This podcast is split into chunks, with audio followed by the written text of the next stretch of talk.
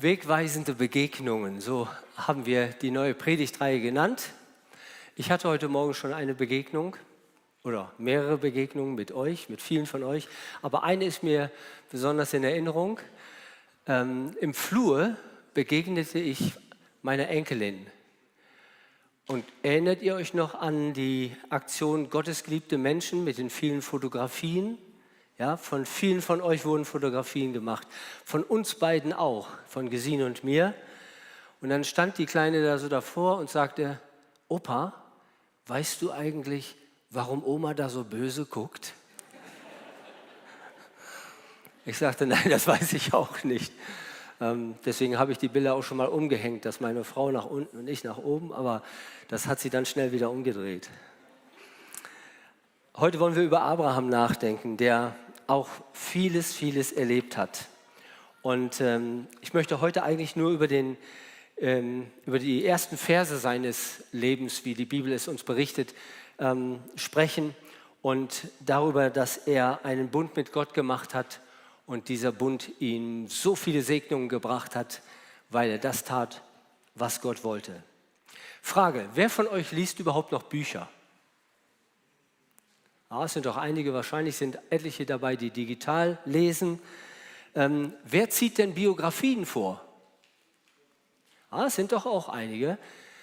Ja, Biografien haben ja äh, wirklich immer eine Botschaft. Das heißt, jedes Leben eines Menschen hat auch eine Botschaft, die ausstrahlt, die dann in Biografien festgehalten wurde.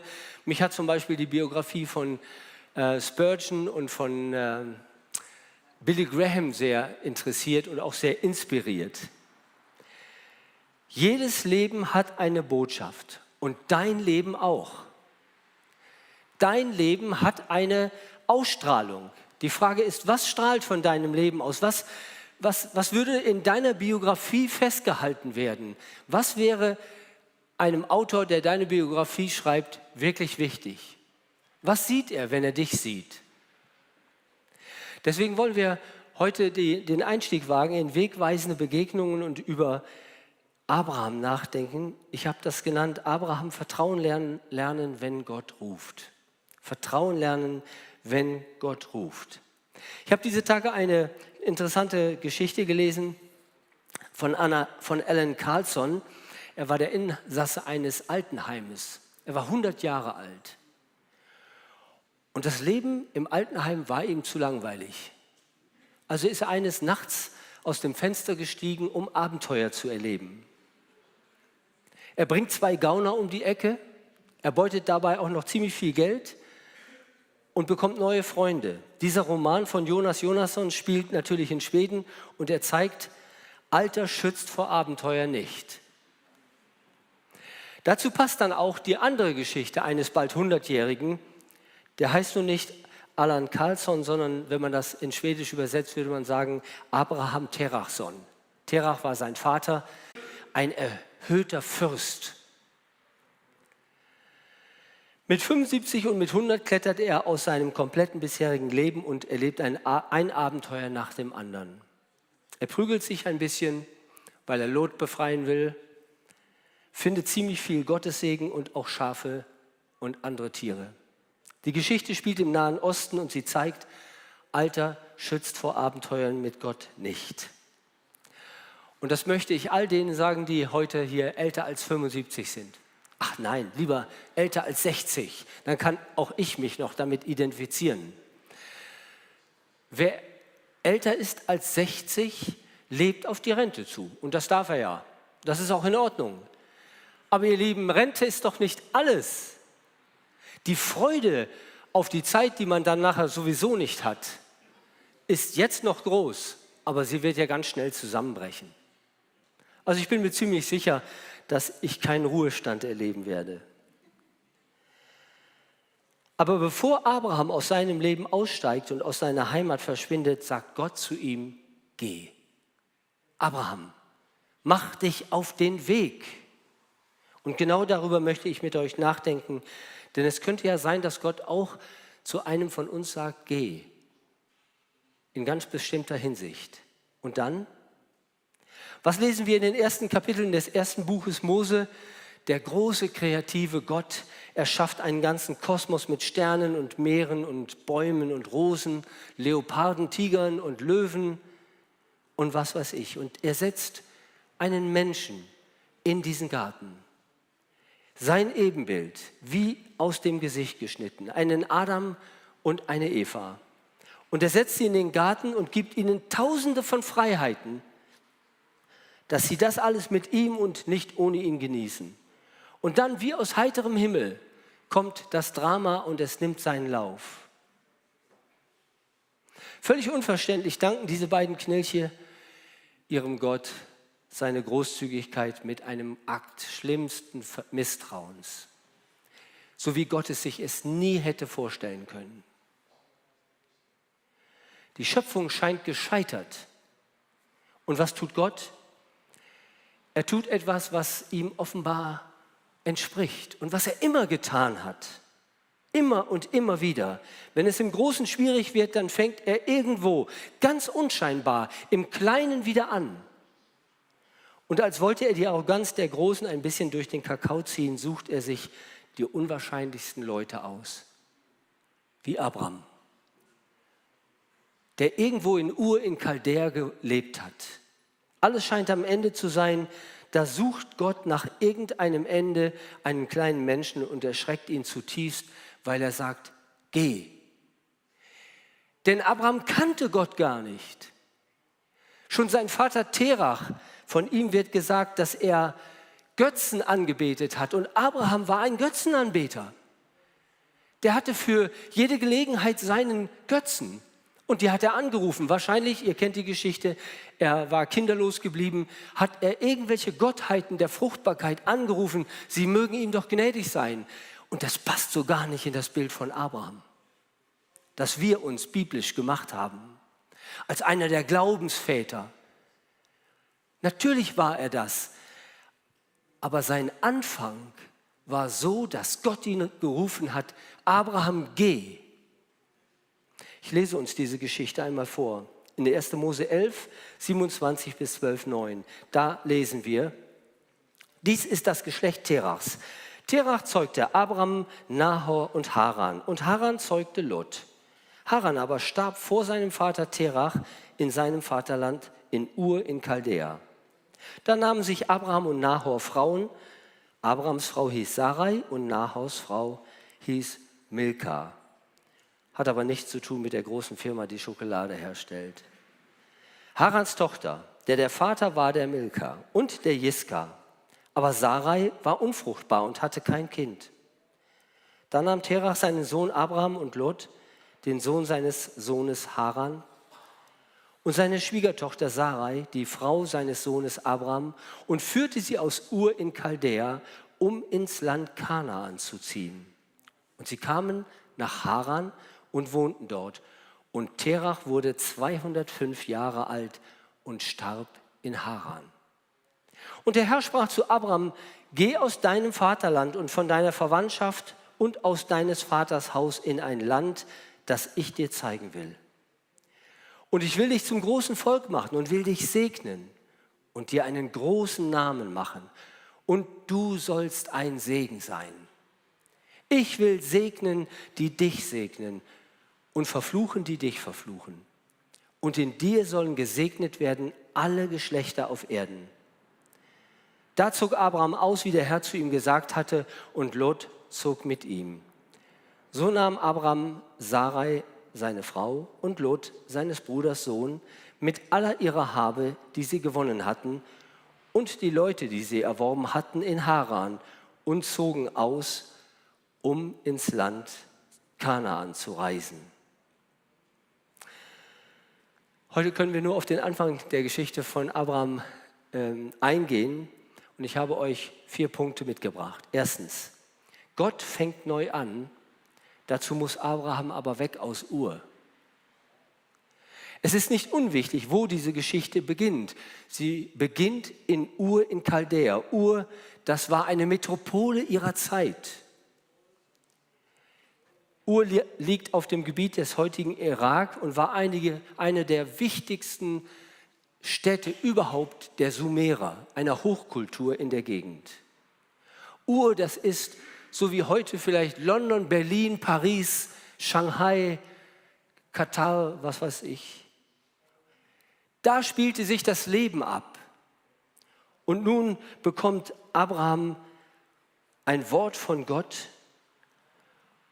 und er will natürlich diesen Platz, den, den, er hat, nicht freiwillig räumen. Aber Gott sagt zu ihm, geh, geh in ein Land, das ich dir zeigen werde. Und er sagt ihm nicht, welches Land das ist. Es stellt sich heraus, dass dieses Land Kanaan ist. Und Kanaan ist so ziemlich das Gegenteil von Ur. Es ist unzivilisiert, es ist arm, es ist ungebildet, unterentwickelt. Es ist genau der Platz, an dem man eigentlich nicht sein will. Niemand, der es sich leisten konnte, in Ur zu leben, wäre auf die Idee gekommen, stattdessen nach Kanaan zu gehen. Und dieses Land war bis in das 18., 19. Jahrhundert, 20. Jahrhundert ganz, ganz stark noch ein Brachland. Erst das neuere Israel hat es wirklich erreicht, aus diesem Land ein Land zu machen, in dem Milch und Honig fließt, so wie Gott es verheißen hat. Aber Gott sagt zu Abraham, geh, geh genau von hier nach dort. Aber warum muss er unbedingt Ur verlassen? Wie um alles in der Welt könnte der Segen anderswo noch größer sein. Warum soll er mit fast 100 aus dem Fenster klettern? Nun, Abraham erfährt es nicht einmal. Gott klärt ihn nicht auf.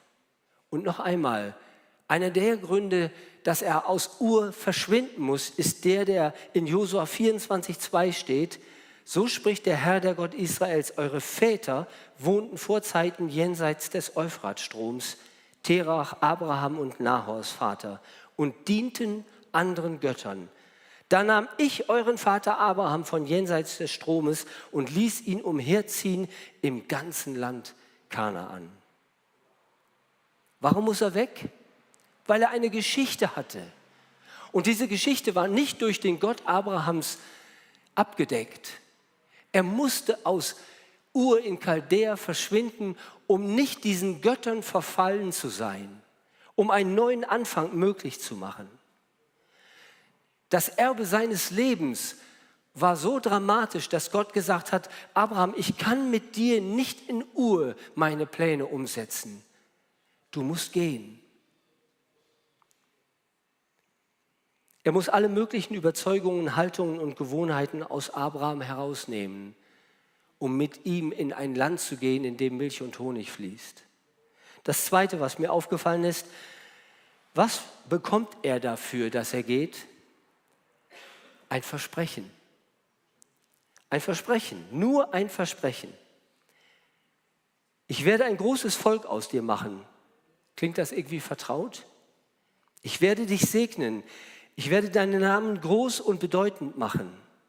Da gibt es wieder eine Verbindung zu den ersten Geschichten.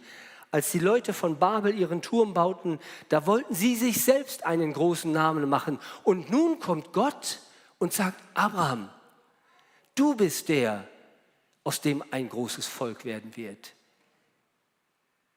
Und ich glaube, dass Gott an dieser Stelle bereits das Volk Israel als einen Staaten, als einen Staat gesehen hat, der irgendwann einmal sichtbar erscheinen wird auf der Landkarte der Weltgeschichte. Und dann sagt Gott, werde ich dich segnen und wer dich segnet, soll gesegnet sein und wer dich verflucht, der soll verflucht sein. Gott nimmt Abraham unter seinen Schutz. Und so ist das für jeden von uns. Wenn Gott sagt, geh, oder wenn er sagt, handle, oder wenn er sagt, mach dich auf den Weg, geh weiter, dann steht jeder von uns unter dem Segen Gottes. Jeder von uns. Alles, was um Gottes Willen in unserem Leben geschieht, ist ein Segen Gottes an uns. Abraham, das ist meine große Idee für dich. Bist du bereit dazu? Und dazu verheißt Gott ihm auch noch einen Sohn. Und ihr kennt die Geschichte, wie schwer es Abraham und Sarai gefallen ist, als Senioren davon auszugehen, dass Gott tatsächlich seine Verheißung wahrmacht, ihnen ein Kind zu schenken. Und wieder wird sichtbar, wie auf dem Weg Gott das wahr macht, was er ihm versprochen hat. Schenai, wenn du dich entschieden hast, mit Gott zu gehen, dann ist das ein gesegneter Weg. Gott wird mit dir sein. Und Gott wird deine Begabungen und alles, was er dir gegeben hat, zum Segen setzen. Und er wird Menschen haben, die dich segnen. Und das ist ein Geschenk Gottes an dich. Und wie kann das Wirklichkeit werden? Drittens, es geht nur mit Vertrauen. Gott sagt zu ihnen, ich werde das mit dem Kind lösen. Ich werde das tun, worauf ihr 60 Jahre lang gewartet hatte. Nur eins muss geschehen. Ihr müsst gehen. Weg von hier. Wenn Gott ruft, geh, dann können wir das nur im Glauben tun. Wenn Gott sagt, ich habe eine Aufgabe für dich, füll sie aus. Wo sind deine Begabungen? Dann geh. Dann wird durch deine Begabung Gottes Segen sichtbar werden für andere. Wenn Gott sagt, ich will dich gebrauchen, dann lass dich gebrauchen. Dann vertraue darauf, dass in diesem Vertrauen ein großer Segen liegt. Es ist eine Erfüllung, sich Gott zur Verfügung zu stellen. Und genau das geschieht hier. Abraham geht. Und er macht es nicht wie Terach, sein Vater, der nur bis Haran kommt und dann dort bleibt und im Alter von 205 Jahren stirbt, sondern Abraham hat, so beschreibt es die Bibel, das erste Mal eine, einen Ruf Gottes bekommen. Da war er noch in Ur. Und er bekommt in Haran noch einmal einen Ruf Gottes. Geh in ein Land, das ich dir zeigen werde.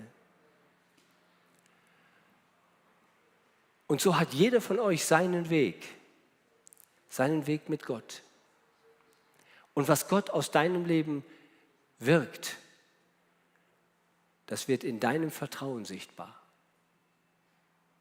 Gott sucht nach deinem Vertrauen, auch heute Morgen.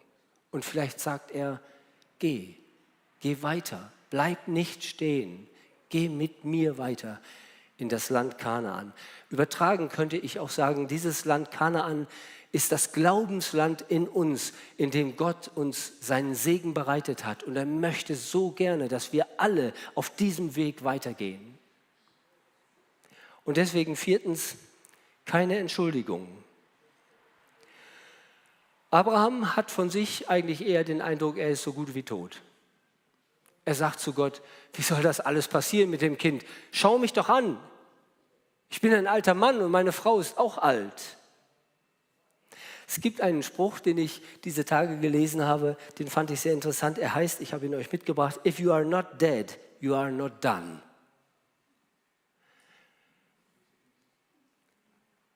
Wenn du noch nicht tot bist, dann bist du noch nicht fertig. Vor einigen Wochen starb George, George Verver, der weltbekannte Gründer von Operation Mobilisation. Ihr habt vielleicht mal von den, von den äh, beiden Schiffen Logos und Doulos gehört, die durch die ganze Welt fahren und überall Bibeln und Schriften ähm, verschenken, die mit ihren Schiffen anlanden und Seminare halten, evangelistische Abende. Das macht George Verver seit ich weiß nicht wie vielen Jahrzehnten. Ich hatte das Vorrecht, ihn als Lehrer noch zu haben ähm, an der Fakultät, wo ich in der Schweiz studiert habe, in Basel. Und ich habe heute noch Kassetten von ihm, die ich nicht wegwerfen möchte, obwohl sie schon über 40 Jahre alt sind, weil sie so wertvoll sind. Ein Mann, der eine ungeheure gedankliche Kraft in sich hat, Dinge zu planen und sie auch umzusetzen. Und er hat, als er starb, er starb an Krebs, als er starb vor einigen Wochen waren seine letzten, seine letzten Worte, wir sind noch nicht fertig.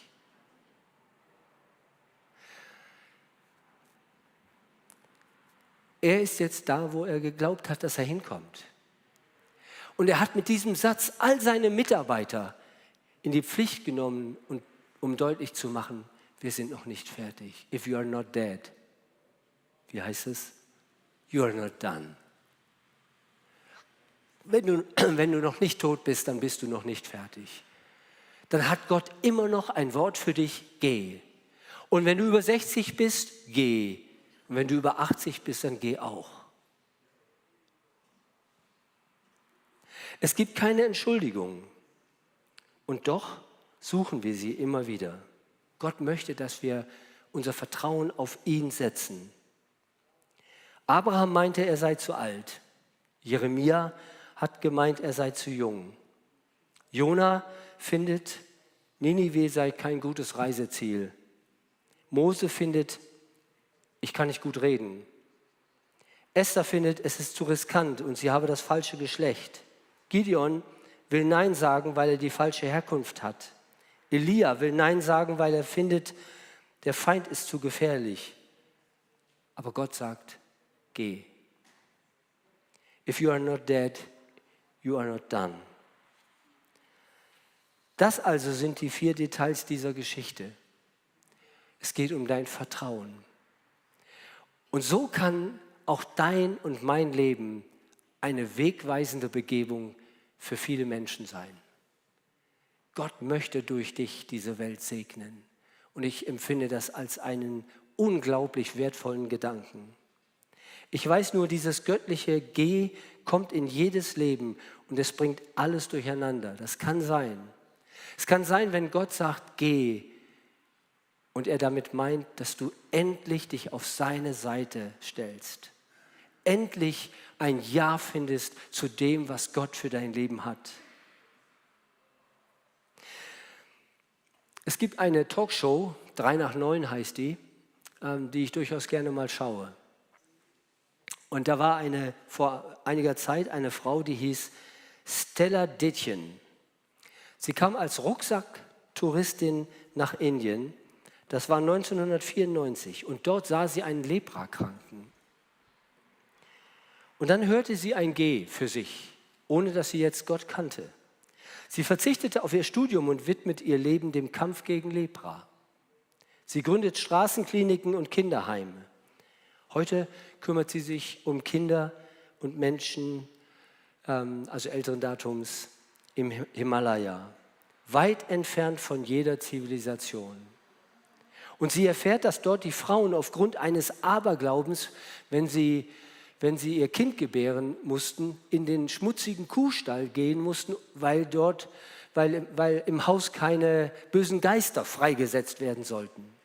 Und als sie das erfuhr, hat sie be begonnen, mit den Dorfbewohnern Geburtshäuser zu bauen. Jetzt ist es den Frauen erlaubt, dort zu gebären. Sie hörte ein Geh und ging.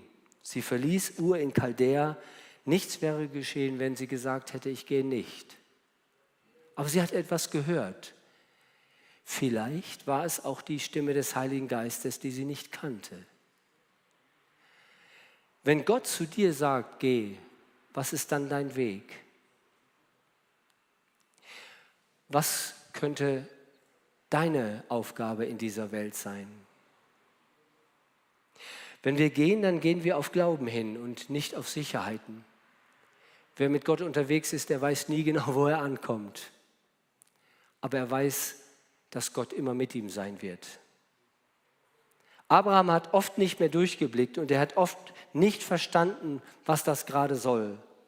Aber er ist nicht umgekehrt. Geh heißt auch, geh weiter mit Geduld. Und wenn nicht alles, auf das du gehofft hast in deinem Leben, sich einstellt, bleib auf deinem Weg mit Gott. Wenn ich gehe, kann ich auf die Nase fallen, aber wenn ich nicht gehe, wenn ich nichts riskiere, wenn ich mein ganzes Leben mit Gott im Sicherheitsmodus habe, dann werde ich auch nie Großartiges an Gottes Seite tun können. Wenn ich Ja sage, kann ich scheitern, aber wenn ich Nein sage, dann werde ich vielleicht viele Segnungen des, dieses Gottes gar nicht erfahren können. Abraham ging. Terach ließ sich nieder und blieb auf dem Weg. Von Terach hören wir nichts mehr. Aber von Abraham erzählt die Bibel viele Geschichten, weil es ein Mann war, der Gott vertraute. Und jetzt? Was ist jetzt deine Antwort darauf? Es hat noch ein anderer sich aufgemacht, weil er ein Geh gehört hat.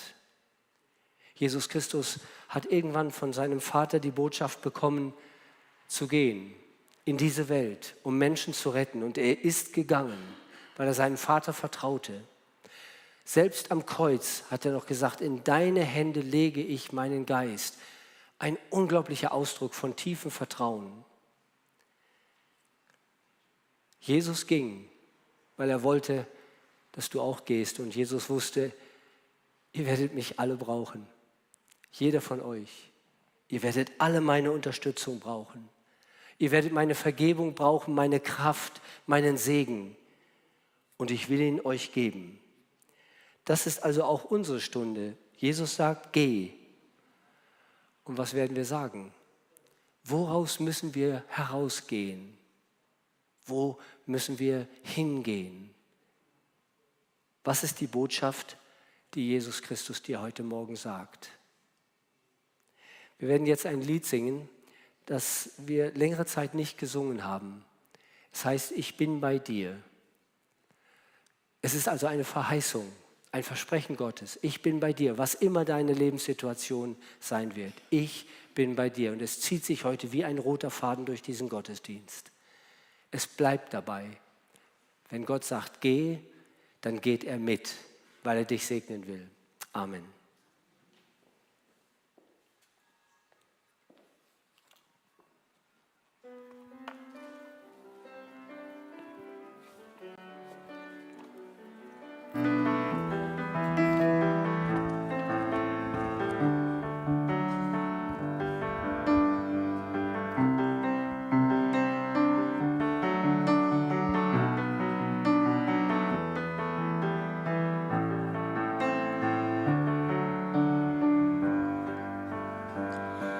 Ich bin bei dir, wenn die Sorge dich niederdrückt, wenn dein Leben dir sinnlos scheint, dann bin ich da. Ich bin bei dir, auch wenn du es nicht glauben kannst, auch wenn du es nicht fühlen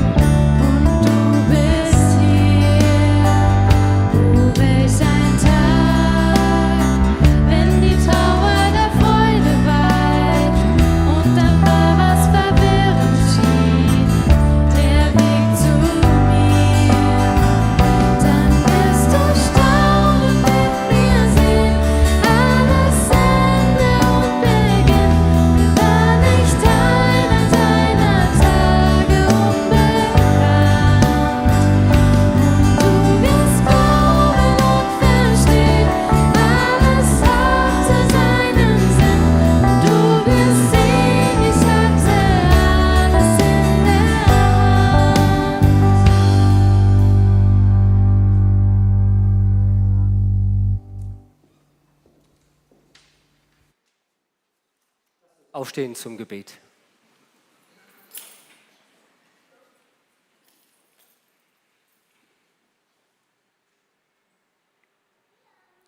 Himmlischer Vater, wir danken dir an diesem Morgen, dass du ein Gott bist, der uns Menschen begegnen will. Und wer dir begegnet, der wird verändert, der bekommt neue Ziele für sein Leben, der erfährt neuen Segen in ganz neuer Art. Und wir danken dir, dass du im Leben von Abraham gezeigt hast, wie groß dieser Segen ist und dass auch in unserem Leben so viel Segen sichtbar wurde. Danke dafür, Herr, dass du unser Gott bist. Wir preisen und wir loben deinen Namen.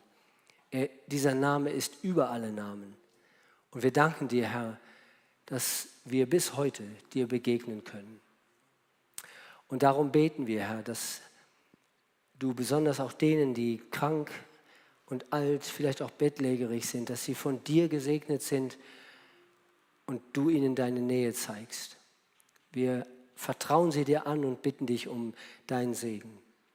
Wir bitten dich für diejenigen, die irgendwie einen neuen Lebensabschnitt vor sich haben, dass sie deine Nähe erfahren und vor allen Dingen auch vertrauen, dass du in, diesem, in dieser neuen Lebensphase dabei bist. Und wir beten, Herr, dass du deine Gemeinde weltweit segnest. Hier an diesem Ort, im Bodenseekreis, in Deutschland und auch weltweit dass deine Kinder dich erfahren und dass sie gestärkt sind und mutig weitergehen. Danke, dass wir diese Hoffnung auf das gelobte Land haben. Und wir bitten dich, dass du uns, bis wir dort sind, in dein Kraftfeld nimmst und uns zum Segen setzt in dieser Welt. Wir beten das Gebet, das Jesus uns gelehrt hat. Unser Vater im Himmel, geheiligt werde dein Name, dein Reich komme, dein Wille geschehe, wie im Himmel so auf Erden. Unser tägliches Brot gib uns heute und vergib uns unsere Schuld, wie auch wir vergeben unseren Schuldigern. Und führe uns nicht in Versuchung, sondern erlöse uns von dem Bösen. Denn dein ist das Reich und die Kraft und die Herrlichkeit in Ewigkeit. Amen.